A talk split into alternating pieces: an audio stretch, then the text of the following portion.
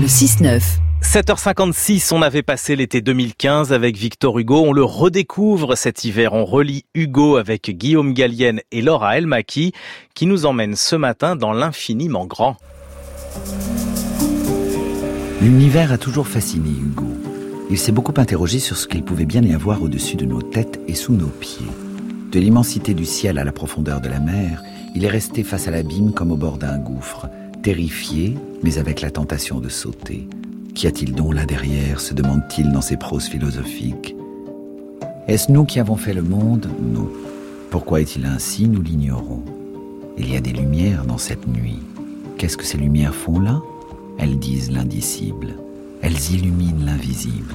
Elles éclairent car elles ressemblent à des flambeaux. Elles regardent car elles ressemblent à des prunelles. Elles sont terribles et charmantes. C'est de la lueur éparse dans l'inconnu. Nous appelons cela les astres.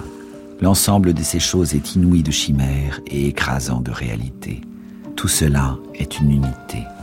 C'est l'unité. Et je sens que j'en suis. Comment puis-je me tirer de là? Que puis-je répondre à ces énormes levées de constellations? Est-ce que je sais, moi? Non, il ne sait pas, personne ne sait. Mais il mesure la petitesse de l'homme face à la grandeur de l'univers.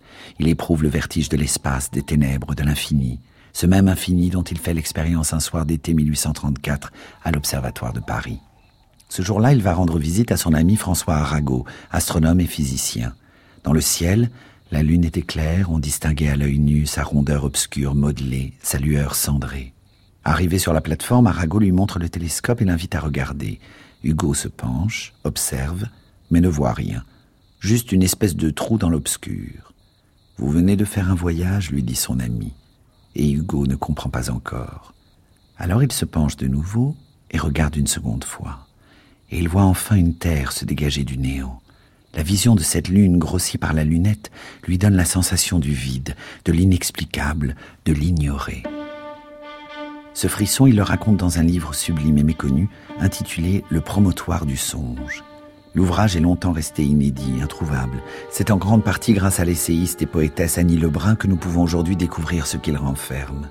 Derrière l'anecdote du télescope, Hugo réfléchit à la nécessité du rêve. L'homme a besoin du rêve, nous dit l'écrivain.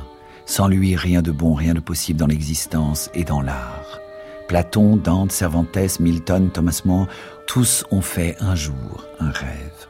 Songez, poète, nous dit Hugo. Songez, artiste, songez, philosophe, penseur, soyez rêveur. Rêverie, c'est fécondation. La lune était sereine et jouait sur les flots. La fenêtre enfin libre est ouverte à la brise. La sultane regarde et la mer qui se brise là-bas d'un flot d'argent brode les noirs îlots.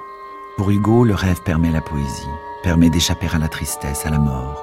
Alors écoutons-le, prenons aussi pour nous ce remède contre le découragement et le désespoir.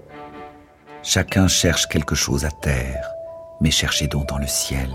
Ayez pour oreiller l'infini, aimez, Croyez, espérez, vivez, soyez comme celui qui a un arrosoir à la main, ne vous découragez jamais, soyez mage et soyez père, et si vous avez des ennemis, bénissez-les, avec cette douce autorité secrète que donne à l'âme la patiente attente des aurores éternelles.